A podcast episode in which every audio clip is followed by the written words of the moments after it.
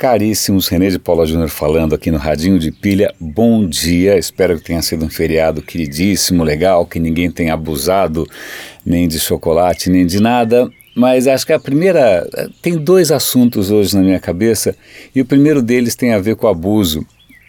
Na verdade, acho que os dois têm a ver com abuso. É, o primeiro é sobre abuso do álcool. Eu tenho um programa da BBC, é um programa de rádio, eu acompanho um podcast, ele chama More or Less. É extremamente interessante porque o, são a equipe, o que, que eles fazem? Eles pegam números que saem na mídia, pesquisa, sei lá, né? eles pegam esses números e dão uma checada para ver se faz sentido, se não faz sentido tal. E dessa vez é, eles estavam comentando que na Inglaterra eles estavam começando a mudar os limites recomendados de consumo de álcool, tá?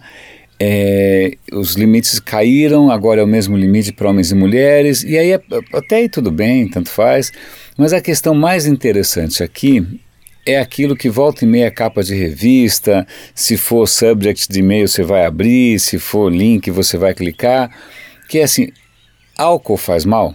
Né? Ou até que ponto, até que quantidade de álcool é saudável, é seguro tomar, além daquela história de que álcool faz bem para o coração, que o vinho faz bem para os velhinhos tal.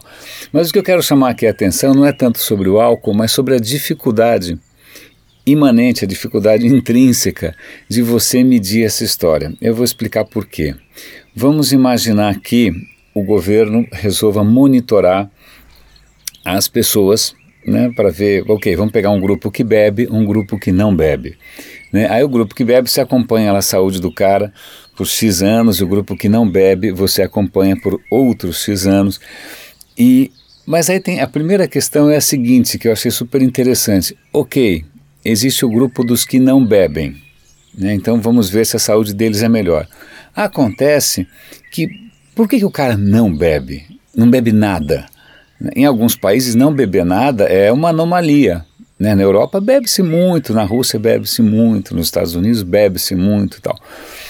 Aí ele falou: bom, se o cara não bebe, é capaz que ele tem uma série de outros comportamentos, sei lá, o cara é macrobiótico, o cara é zen budista, o cara é ex-alcoólatra, o cara é religioso, o cara tem um problema do fígado, não sei.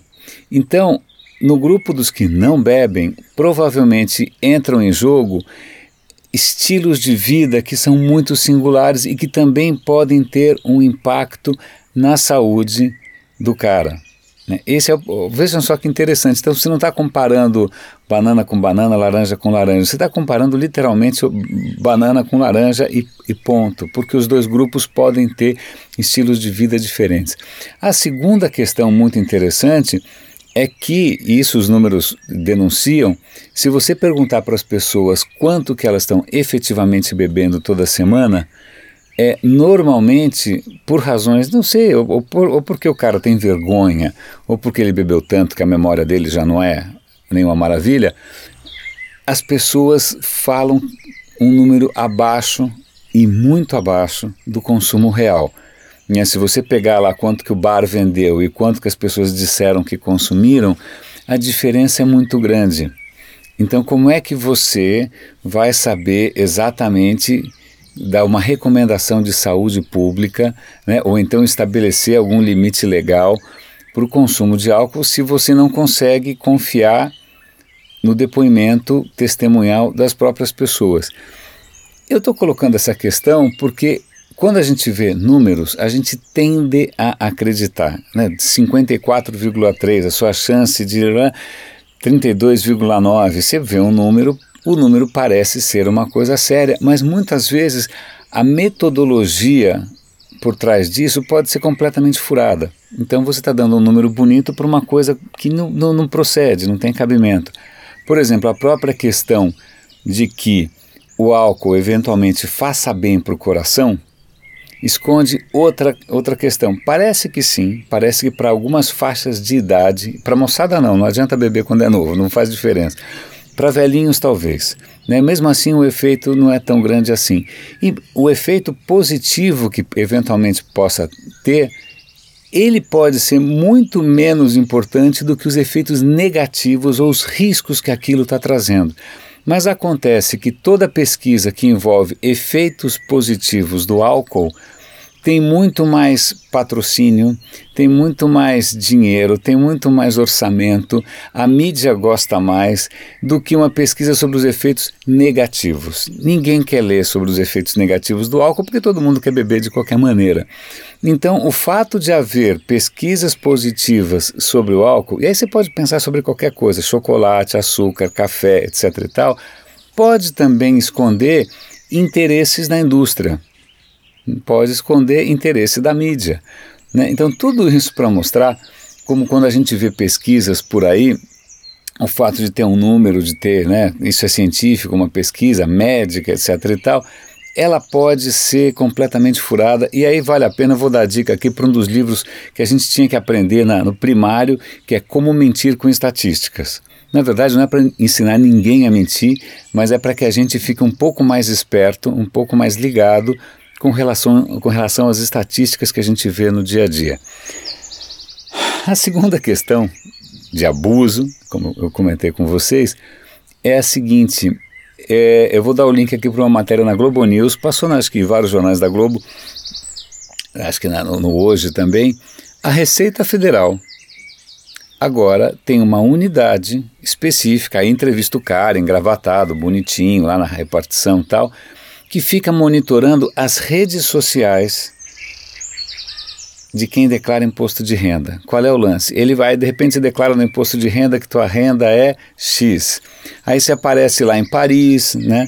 Você faz selfie em Nova York, você faz selfie com seu helicóptero, você faz selfie com a sua lancha, você faz selfie com isso e com aquilo. Os caras estão felicíssimos, a polícia está achando ótimo, porque eles já conseguiram pegar um monte de gente no pulo porque o cara tem um estilo de vida que é completamente incompatível com aquilo que ele declara a receita. Então, felicíssimos, é um sucesso tal. Eu fico arrepiado.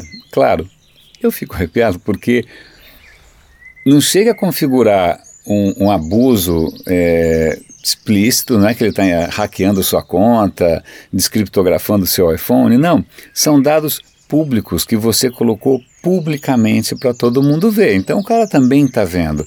O que assusta é a conclusão que ele tira disso. De repente você tem amigos ricos, de repente, sei lá, tua mãe é rica, de repente você photoshopou as fotos, né? E aí você começa a ver o poder público, o Estado, realmente tirando conclusões a partir daquilo que você inocentemente, vaidosamente, né, coloca nas redes.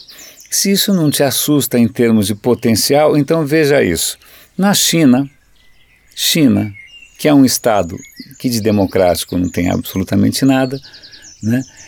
Baidu, que é um gigante da internet dos caras, está começando a tentar tirar conclusões sobre eventuais manifestações ou sobre encontros de pessoas em massa, tal, a partir do uso da internet, porque meu, os caras têm dominam a internet na China. Eles conseguem ver lá por big data, cruzando os dados, a localização, os celulares, tal, onde todo mundo está, o que está todo mundo fazendo tal. Aí eles estão achando que essas informações podem ajudar o governo a se preparar para eventuais manifestações ou muita gente junta, aglomerações, que na China podem ser bem problemáticas, ainda mais porque tem muita gente.